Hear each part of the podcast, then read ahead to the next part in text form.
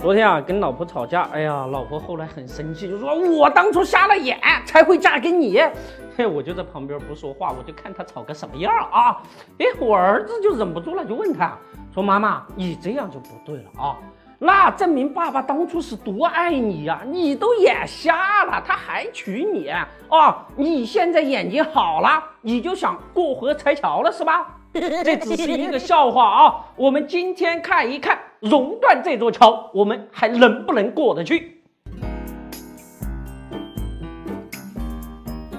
熔断是什么？熔的是骨，断的是心。昨天啊，德力社在节目《股市流失的不是钱，是信心》中提示，现在呀，大家都把赌桌上的筹码换成钱往自己口袋里揣了，这是一个相当致命的问题呀！如果人生的第一次是痛，那么戴上熔断的安全套，为什么没有安全的效果？相反，第二次来的那么快，那么直接，连证券公司的员工下班都能赶上早高峰呢？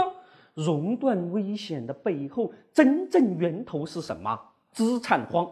这个呀，我们德林社在节目中反复提到的问题，在这样大的背景之下。一月八号，减持禁令解除，在很多人看来，那简直就是洪水滔天呐！为啥呀？我们现在回过头看一看啊，二零一五年我们经历了股灾，可是啊，中小板的涨幅还是超过了百分之五十三，创业板超过了百分之八十四。对于很多大股东来说啊，有强烈的减持动力吗？证监会为首的监管机构在没有做好风险防范的情况之下，补丁政策只能证明你不自信呐！葵花宝典一样的补丁只会让江湖更加恐慌，那样一来，人家更要跑啊！猪头发，我给你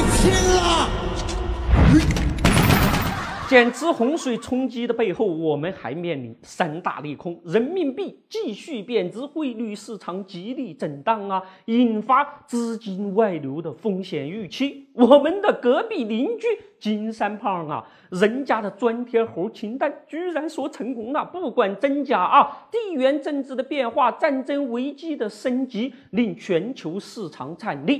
还有啊，中东的节子。一会儿烧大使馆，一会儿断交，搞得原油暴跌。尽管我们的油价不降价，可是全球的经济麻烦呢。加上我们本身国内的经济就很麻烦，这样一来呀，更麻烦。国家救市政策补丁，那都只是假象，钱流出才是真的。利空也不是什么新鲜事儿，但市场总要理由完成纵身一跃，这完全就是恐慌性抛盘形成的多杀多局面。只是啊，也许市场太过担心大小非减持了，产业资本退出也面临一个非常棘手的问题，那就是套现之后上哪儿找好资产去啊？钱多资产荒的情况之下，对股市一定会形成移除效应。